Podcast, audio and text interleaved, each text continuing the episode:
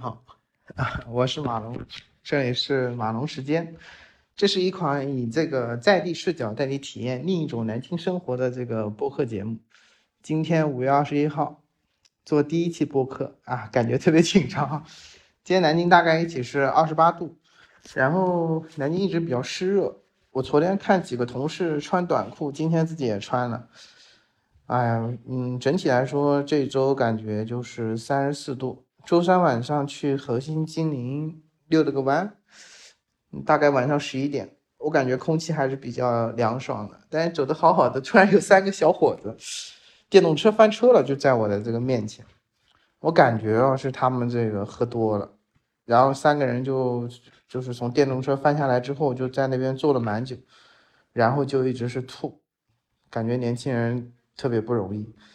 小时候的这个河西精英还是我记得是新大城装饰城，然后现在的华润乐府应该是我外婆家的菜地，零九年吧，对吧？十年左右，南京的变化还是比较快的。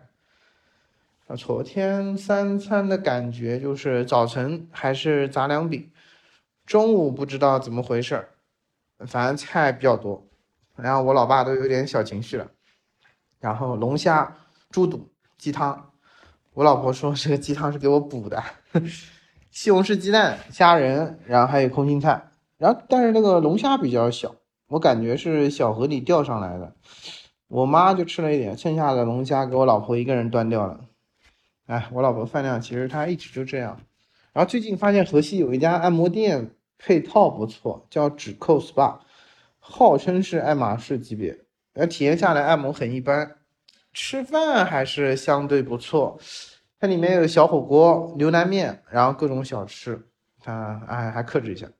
就目前我这边还在这个减肥期，已经二十天，然后掉了大概六斤。方式比较简单了啊，一个是六分运动，一个是羽毛球，还有一个游泳。然后晚上基本上就吃苹果和粑粑干。然后怎么说呢？最近生活的感受就是这个左耳朵陈浩的事情。很是震撼，才四十六岁，哎呀，我所以，我感觉这个程序员啊，他确实需要劳逸结合的，改变世界的同时，好像对自己也要好一点。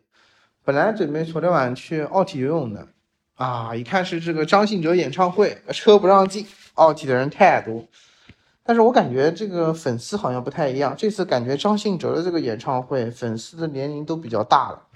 和四月底的薛之谦完全不一样。嗯，今天我想想看有什么小激动的事项啊？那今天肯定是在单位补班呢。然后最近一个是跟老婆吵架，然后老妈要过六十岁生日。小朋友嘛，现在感冒了，已经瘦了有三斤了。老爸现在手上也有湿疹。然后我这边这个胳肢窝啊，走路也特别难受，准备下周去医院检查一下。所以感觉啊，这个本命年啊，那真的事情比较多，很搞人，这个心态特别搞人。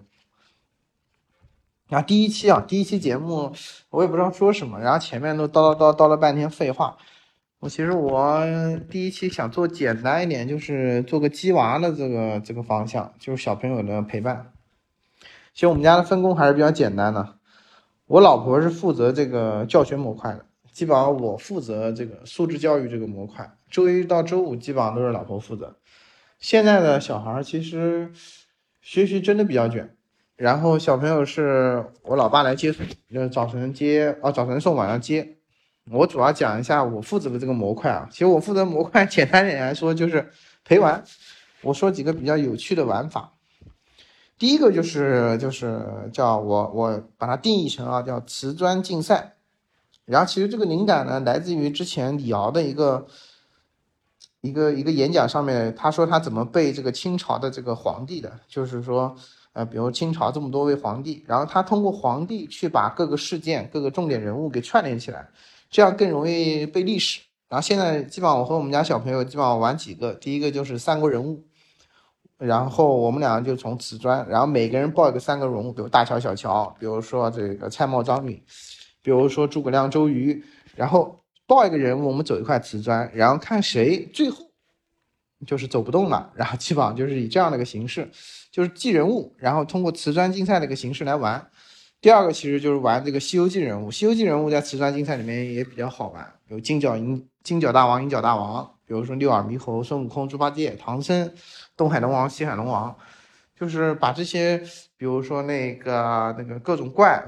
老虎精啊、豹子精啊，就相当于他基于对这些人物的一些小互动，我感觉他现在读这些就是三国啊，还有《西游记》。也比较好玩的。然后最近他学诗歌了，我们俩最近瓷砖竞赛上面用诗歌也玩了一下，但是确实比较吃力。我最近还因为这个事情，那也学了不少诗歌。然后我们从李白的、杜甫的，然后包括李清照的、苏轼的，我最近也在背。啊这个瓷砖竞赛，反正我觉得如果就是马龙的朋友们啊，就是如果有小孩儿，可以尝试用这个瓷砖竞赛和小朋友做个互动。然后基本上来说，嗯。既有竞争，然后又有游戏，然后还能去梳理这个一个书本里面的重点人物。第二个其实是比较好玩的，或者说我觉得比较有趣的。我们基本上现在在玩这个叫白纸，就是我会在白纸上面跟他去画地图。我们现在他其实还是对三国这个，嗯，因为他每天听三国嘛，有小度，基本上听三国故事。然后我们基本上要用他一张白纸把三国画出来，比如吴国在哪里啊，楚国在哪里，魏国在哪里，然后桃园结义在哪个城市。然后我们赤壁之战在哪里打的？关羽是在哪里败走麦城的？然后目前就我儿子叫小天天啊，天天就差不多他能画出来这个三国地图了。就是然后怎么画？比如说这个赤壁之战在哪里打的？比如说啊，这个长江这个这个是一个什么样的一条线路？那最近其实在教他怎么去画中国地图。中国地图其实我感觉就是，嗯，一个是长江，一个黄河，但是我还没想好。就是，但是呢，他在他自己画这张地图的过程中，呃，他基本上就可以历史，就通过这个地理啊，去反向的去理解这个历史上的一些小故事，以及这些故事当时在哪里发生的。呃，第三块，第三块，第三块其实主要就是下棋了。那我感觉小朋友都比较下棋啊，特别男生，但女生这块我不太清楚。一开始基本上我老婆给他报了这个围棋，我们去龙江上了三节。后来我老婆买了五本书，让让我让我这边来学，然后我基本上从这个十五到十级，十级到五级，然后基本上现在大概是三级左右的一个水平。嗯，基本上每天啊，我们周末基本上要下个五局。啊，第二块是这个国际象棋，国际象棋我觉得这个小孩还是可以学一下，然后也是周末这个下五局。象棋目前下来的感受，其实可能还不太适合小孩下，我怀疑要到二三年级，或者说在更大一点的年级。然后剩下这两个这个人品棋，人品棋主要是啊，一个是反棋，就是象棋反过来下，然后他基本上跟我老爸每天都会下一下。第二个就是大富翁，大富翁我们的玩法就比较简单了，我们是呃乘以十倍，嗯，就是前乘十倍来玩，玩的比较快。最后一个叠叠高，叠叠高就是那个抽积木。然后你们有兴趣的话，大家可以买一个，然后很好玩，就是五角星啊，剪刀石头布，然后还有一个囧，囧基本上就是要抽剪刀石头布，然后叠叠高，然后抽抽抽抽抽，最后看谁抽到的时候那个东西倒了，那谁就输了。呃第四块其实是偏那个，因为前面三个啊，无论是这个竞赛啊，就在家里，白纸互动也是在家里，然后下棋也是在家里，那最后一个其实是比较偏向于出去走走了，出去走走其实。呃，这个东西还是看，就我主要还是思路就是这个丈量南京的这个思路。其实这个，呃，就是很多小孩他不太理解这个南京是什么样子的。呃，大概灵感来自于什么呢？之前那个阿布宽啊和这蔡蔡子演了一个那个祈祷落木石，它就是东京的十二座桥。呃，基本上现在我和我儿子的路线就是国防园，然后通过国防园，然后小桃园、清凉山。吉庆门、水西门、汉中门、定淮门、义江门、仪奋门，就让他去理解这个护城河，比如秦淮河怎么离过来的，然后护城河，然后每个门，然后每个门当时住了哪些人，